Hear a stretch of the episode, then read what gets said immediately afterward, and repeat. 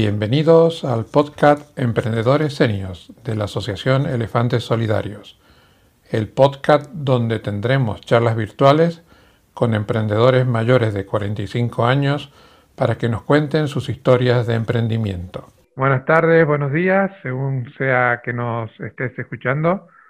Eh, soy José González de Elefantes Solidarios y hoy nos desplazamos virtualmente a Madrid para tomarnos un café con Francisco Larios. Buenas tardes, Francisco. Hola, ¿qué tal? ¿Cómo estás? Yo tengo la suerte de conocer un poco de tu trayectoria profesional, pero cuéntale a la persona que nos está escuchando quién es Francisco Larios. Bueno, pues Francisco Larios es un, no sé si decir un emprendedor por vocación casi, eh, desde, desde, el principio de, mi etapa laboral, después de trabajar unos, unos años en la, en la gran consultora, pues decidí eh, conjuntamente con otros socios saltar, saltar a crear mi propia empresa, una empresa de desarrollo de software, que se denomina, se llama Softcode, y bueno, a partir de ahí he tenido muchas más experiencias. Eh, en la charla previa que tuvimos para quedar de acuerdo para este podcast, eh, me contaste que como todo emprendedor ha pasado por distintas etapas y lo que yo quiero destacar es que la cultura latina muchas veces no valora el hecho de haber fracasado o haber tenido un, problema empresarial, que lo hemos tenido todos, yo también, pero te has sabido rehacer. Cuéntanos un poquito cómo fue ese momento de desarrollar un, un emprendimiento, poner toda la ilusión llegar lamentablemente al momento de tener que decidir que no, que no funcionaba y volver a empezar otra vez. Mm, vale, bueno, en 2002 creamos una empresa que se llama Softcode, que es la empresa de desarrollo de software que todavía vive. Entre medias, en 2006 creamos una, empresa de tecnología aplicada a agricultura, eh, creamos un sistema de cultivo bajo invernadero, dedicamos un montón de, tiempo, de ilusión, de dinero, eh, licenciamos una patente, bueno, la verdad es que dedicamos muchísimo esfuerzo a, ese proyecto. Y bueno, pues por decisiones eh, o por, por errores, por entorno socioeconómico, por un montón de casos, bueno, casos que tuvimos, tuvimos que cerrar. Fue un cierre aparte de por eh, eh, lo que supone siempre un cierre, pues fue muy traumático, también tuvo muchas implicaciones económicas y hubo un momento en el que estábamos, estábamos como muy abajo, muy abajo y, ese fracaso, que efectivamente es verdad que en el, entorno latino parece que es algo de lo que no se aprende y de lo que no que no, no es funcional, pero en nuestro caso fue todo lo contrario. De hecho, creo que el mayor, un poco caro, pero el mejor máster que, que he hecho es, el cierre y la experiencia negativa de, esa empresa. Yo creo que se juntan dos cosas. Eh, el haber pasado por una experiencia empresarial fallida y la edad que uno ya tiene de experiencias profesionales antes, porque tú bien lo has dicho en la introducción, vienes del mundo de la consultoría, saltas del mundo de la consultoría, emprendes por tu cuenta. E, eh, ese salto ¿Fue motivado por tu espíritu emprendedor, por necesidad de alguna reestructuración? ¿Cómo fue? No, 100%, y fue muy, fue muy joven. Yo estuve, yo de hecho cuando yo terminé, terminé mis estudios, yo a mi compañero eh, le dije que, en dos años le llamaba para montar una empresa. Tardé un poquito más porque creo que, la experiencia que me dio la, gran consultora pues, pues fue mucho más que, que, sencillamente lo que me hubiera dado en dos años. Estuve aproximadamente seis, pero con eh, bastante menos de los 30, eh, me lancé a crear, a crear con otros socios eh, la primera empresa que creamos, que es la que vive todavía, conjuntamente con otras iniciativas que hemos lanzado. Sí, de una de ellas que, la considero sumamente interesante para destacar, me gustaría que nos cuentes los detalles. Durante la pandemia desarrollasteis, no sé si es una aplicación o es un desarrollo informático para utilizar WhatsApp eh, para que el pequeño comercio utilice WhatsApp para ofrecer sus productos, ¿no? Sí, sí, se juntó un poco el hecho de eh, eh, la situación que, nosotros tuvimos en el cierre de, la otra empresa, que la verdad es que nos sentimos al mismo tiempo que, muy frustrados, también muy acompañados. Y cuando en 2020 nos metimos hace un año en esta situación que parecía un, un agujero negro, nosotros con la empresa de desarrollo, la verdad es que bueno, pues nos iba relativamente bien. Y entonces vimos justo que, desde nuestra desde nuestra empresa pues fuéramos capaces de ayudar al que pensábamos que lo estaba, lo estaba pasando mal. Y nos dimos cuenta que era el pequeño comercio. Entonces desarrollamos una herramienta en la que lo que queríamos era acabar, queríamos permitir que el pequeño comercio eh, pudiera digitalizar si no perdiera sus clientes, mm, cumpliendo o eliminando dos, dos cumpliendo dos, dos principios. Uno de ellos era eliminar el miedo que tenía el, el pequeño comercio a digitalizarse y otro de ellos, eh, que no se perdiera el valor que tiene el pequeño comercio, que es la cercanía y que es la fidelización y conocer directamente a todos sus clientes. Entonces decidimos utilizar la mensajería inmediata o instantánea. Empezamos por WhatsApp, pero estamos en WhatsApp y en Telegram. De hecho, eh, la plataforma nuestra, no sé si existe el término, pero lo llamamos eh, in-commerce, que es Instant Messaging eh, Commerce. creemos que, es comercio por mensajería instantánea. Y lo que hace es, sencillamente diciéndole hola un WhatsApp, la tienda en muy poquitos pasos ha creado su, su tienda online.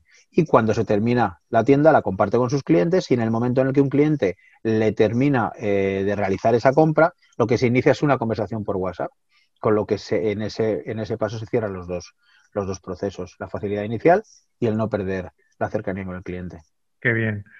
Para, para que la gente que nos esté escuchando vaya tomando nota, eh, tus emprendimientos, eh, además de, de, lo que has comentado de tú y tus socios, eh, ¿Tenéis un equipo fijo o para cada proyecto incorporáis gente? ¿Cómo, cómo lo montáis? Bueno, Softcode, que es la empresa de desarrollo, es una empresa mm, de desarrollo, iba a decir tradicional, pero no lo es 100% porque nosotros todo nuestro equipo lo tenemos fuera de España. Eh, entonces, bueno, pues ahí es un equipo, mm, yo siempre digo que son por proyecto, pero llevan trabajando con nosotros todos 10, 12 años y tenemos equipos muy, muy de mucho larga duración. Eh, pero luego cada uno de los proyectos que lanzamos, pues, pues depende. O incluso a nivel de socio nos hemos podido asociar con otras personas o, a nivel de, equipos de desarrollo lo mismo. Mercap, que es la plataforma de compra a través de WhatsApp y Telegram, eh, lo desarrolló Softcode. Eh, es una herramienta que ha desarrollado Softcode con su equipo y bueno, pues está dentro de, dentro de la empresa. Así que la vamos a sacar, vamos a crear una spin-off, pero, pero en principio era, era de softcode. Y otras, pues, pues depende del, equipo con el que nos aliemos. Vale.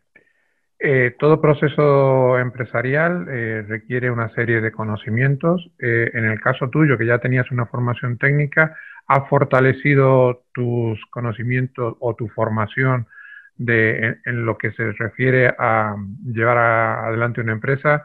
Eh, con una formación especial? ¿Te has autoformado o has hecho alguna formación reglada? ¿Cómo Yo era un poco una mezcla porque yo, eh, yo estudié, estaba estudiando empresariales, lo que era empresariales en ese momento. Entre medias eh, hice un, por consejo de mi padre, que, creo que fue 100% acertado y condicionó positivamente mi, futuro, hice un módulo de desarrollo de aplicaciones informáticas eh, entonces ahí tenía, tenía el mix, vamos a decir, tenía la formación empresarial y la formación técnica. Toda la vida em, el proceso técnico eh, se apoyó siempre de esa formación, de esa formación eh, empresarial. Y luego sí que he estado metido en, cada vez que veía la posibilidad de hacer algún máster de emprendimiento o algún, algún programa de emprendimiento, sí que lo he, intentado. Hemos estado en Sevilla, hicimos uno con la Fundación San Telmo, estuvimos en uno también de Instituto de Empresa, hemos hecho algunos que, creo que nos han dado un poquito pues, pues ese conocimiento que, nos faltaba, que nos faltaba para enfocar pues, el lanzamiento de una empresa, claro. Entonces, eh, le das un valor a la formación importante, ¿no? Yo creo que, no puedes parar. O sea, no es que le dé un valor, es que es, es, imprescindible, es imprescindible y con lo rápido que va este mundo, si no estás al día, eh, pues te quedas, te quedas. Y en el mundo, en el, ámbito en el que tú te mueves, eh, ¿qué valoración tiene un senior? Eh, porque muchas veces mm, se asocia que ya a partir de, tú eres más joven que yo, pero bueno, a partir de los 50 años eh, es como que estás un poco fuera de mercado porque no estás actualizado. ¿Cuál es la situación de, de lo que tú conoces? Bueno, yo creo que, es un error. O sea, en el mercado efectivamente existe esa, esa sensación y existe esa, esa falta de sensibilidad, creo, con, el problema del edadismo y con el problema que, hay. Pero, de hecho, nosotros otra de las iniciativas que hemos lanzado y creo que es un poco por la que por la que eh, empezamos a hablar eh, tú y yo José es una iniciativa que está detrás mía que no sé si se ve que es la de es, seniors porque creemos que creemos que realmente el, hay, dos problemas ahora mismo a nivel empleo en este país uno de ellos es la generación Z que está teniendo unos problemas espectaculares para encontrar trabajo eso hace que tengan eh, una, vocación, yo creo que de autoempleo y de creación de, nuevas ideas bastante potente, pero no tienen la experiencia. Y por otro lado, nos encontramos con eh, estas personas con muchísima experiencia, con, todo lo que han vivido, que son los mayores de 45, que creo que pueden aportar eh, pues, o evitar todos los, todos los problemas o muchos de los problemas que pasarían esto, esta generación Z. Y de ahí nace pues seniors con Z, de la Z de la generación Z y luego el resto de la palabra de seniors. Y creemos que la combinación es 100% exitosa. De hecho, eh, yo cuando terminé, cuando yo cerré, cerré la empresa y tuvimos que cerrar y tal, eh, una de las cosas que a mí me obsesionaba era un poco contar mi experiencia. Porque, y no mi experiencia positiva, precisamente la negativa. Yo siempre hablaba de intentar explicar, y de hecho las, algunas charlas he dado cuyo título era eh, Las piedras del camino porque realmente creo que es mucho más, más interesante que yo le cuente a una persona que va a emprender los problemas que he tenido que no los éxitos, porque bueno, los éxitos están muy bien, pero donde aprendes realmente es de los es de los de los tropiezos y de los fracasos. Entonces un poco donde donde nosotros eh, creemos que este seniors puede conseguir que una grandísima idea de una persona joven con energía, con eh, eh, conocimientos tecnológicos, con ese empuje, se apoye de una persona, talento senior, y de ahí salga un proyecto exitoso. Yo creo que la mochila que llevamos, que para algunos es una mochila pesada y para otros creo que, tiene que ser una valoración, la mochila de la experiencia, como yo le llamo, eh, te, tiene que dar valor simplemente por, los, por lo que ya has pasado por distintas situaciones mm. laborales y situaciones de, vida. Sabes solucionar crisis, eh, sabes enfrentarte a, nuevos retos, eh, mm. ya has pasado por situaciones eh, de, de, solucionar problemas y por otro lado, una cosa que, yo destaco de, los seniors, tienes una cartera de contactos que es imposible que lo tenga un junior porque no ha vivido, mm. simplemente por esa diferencia. Entonces me parece una iniciativa fantástica te felicito y te animo a, continuarla. Eh, vamos a ponernos en la, en la piel de, un señor o señora que eh, por la situación económica actual eh, se ha quedado sin trabajo o está en un ERTE o viendo que viene un, un ERE y, o que tiene un negocio que ya no, está facturando lo que él pretendía y que deja de ser viable y lo, tiene que cerrar y tiene el gusanito de la, del emprendimiento. ¿Qué consejo le darías? ¿Qué consejo? A ver, yo tengo uno que, no sé si sirve efectivamente y 100% para, este, para esta pregunta, pero eh, una de las cosas que yo siempre he llevado a rajatabla es el hecho de el, el partido a partido, el dar pasos uno a uno, los objetivos a corto, creo que son mucho más, mucho más llevaderos, aparte por supuesto realistas, que solo marcarte un objetivo a largo. O sea, yo siempre hablo de mi experiencia cuando yo tuve que cerrar, que yo no, yo no, o sea, no me podía permitir el lujo de pensar más allá de lo que pasaba ese día. Y algo tan tonto, bueno, tan tonto, tan importante como hoy tengo que pagar algo. No, pues a vender. Hoy tengo que pagar algo, sí, pues vamos a ver cómo lo hacemos. Pero era, era un poco el hecho de no, no, focalizarte en el, en el largo plazo porque, porque es imposible, imposible.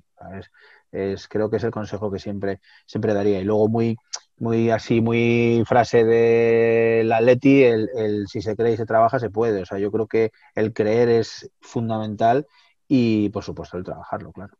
Veo que llevas el cholismo como ideología de vida, ¿no? Total, totalmente. totalmente. Eh, eh, bueno, no, no le va mal, no le va mal. Eh, otra pregunta que reiteramos, porque como hablamos con gente de distintos lugares de España, cada uno nos cuenta su experiencia. En tu trayectoria emprendedor, de, de emprendedor, de empresario emprendedor, ¿has recibido alguna ayuda de alguno de los tres niveles del Estado, de nivel estatal, autonómico o municipal? A ver, yo con la empresa, con la empresa que tuve que cerrar, sí conseguimos ser muy atractivos para la inversión pública, muy atractivos. Éramos una idea muy innovadora, nosotros era eh, licenciamos una patente, desarrollamos vía acuerdos con universidades, eh, tuvimos eh, personal contratados por programas Torres Quevedo de, contratación de, doctores y de, y de, tecnólogos. La verdad es que fue bastante, bastante interesante. La experiencia posterior no fue tan buena, porque realmente yo creo, y aquí esto es opinión, por supuesto, em, si se apoya al emprendedor en innovación, hay que apoyarle también en la gestión comercial y hay que apoyarle en el momento en el que después, después de, estar eh, volando y tener toda la gasolina o todo el queroseno para ser capaz de subir a 10.000 pies, no puedes pedirle el, dinero para la gasolina que le hace falta para aterrizar cuando está ahí arriba, porque al final lo que hace es dejarse caer. Y eso creo que es, en, en, los casos que yo he vivido, porque yo he estado muy cerca de, yo he estado instalado en un parque, en un parque tecnológico, en un parque científico, y, creo que eso es una de las cosas que habría que, que, ajustar.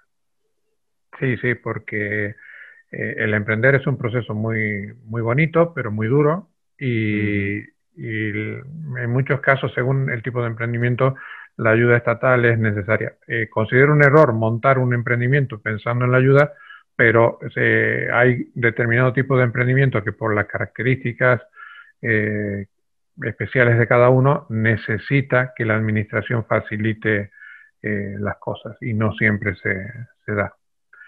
Eh, bueno, para, ir terminando, la gente que se quiera poner en contacto con vosotros, ¿cuáles son vuestras coordenadas digitales? ¿Cómo, cómo os, encuentran?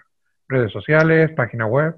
Sí, bueno, yo les invitaría a que se dieran de alta en, la, en nuestra página, en Seniors. Me, voy a apartar un momentito para que se vea seniors.org, que esa es, esa es la, dirección, y a partir de ahí tienen todos nuestros datos. Y luego, bueno, pues yo, si, si buscan Francisco Larios en cualquier red social, eh, pues tengo perfil en LinkedIn y tengo, tengo, tengo perfil en determinadas redes, o que, bueno, podrían contactar sin ningún problema. Eh, la edad a la hora de emprender, eh, ¿la consideras un elemento a favor o en contra? Para mí indistinto indistinta, ¿no? O sea, me da igual. Quiero decir, un emprendedor joven tiene muchísimas cosas buenas y otras muy malas.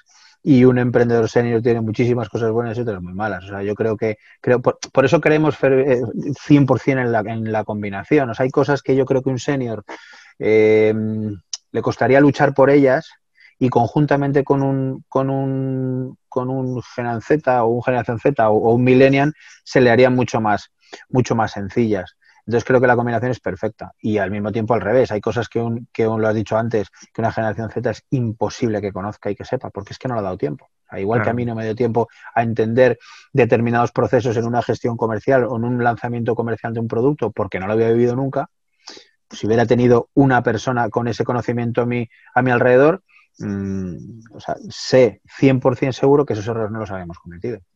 Fantástico, sí, me parece un cierre muy bonito de esta conversación. Eh, si te parece, como estoy absolutamente seguro de que tus emprendimientos van a ir progresando en el tiempo, nos emplazamos a, en, unos meses, los dos, tres o lo que tú consideres, a volver a tomarnos un café virtual. Lamentablemente creo que, que tenemos este año todavía con el tema virtual por delante y nos cuentas de las novedades tanto de Senior como de otro emprendimiento que pueda surgir. Fenomenal, fenomenal. Pues te agradezco muchísimo. Agradezco tu tiempo, te agradezco eh, el haber participado en este podcast y éxitos. Igualmente, muchas gracias. Hasta luego. Si has llegado hasta aquí, te pedimos que te suscribas al podcast, a la plataforma donde lo has escuchado que lo compartas en tus redes sociales y por favor comenta. Todos los comentarios nos ayudan a mejorar. Muchas gracias.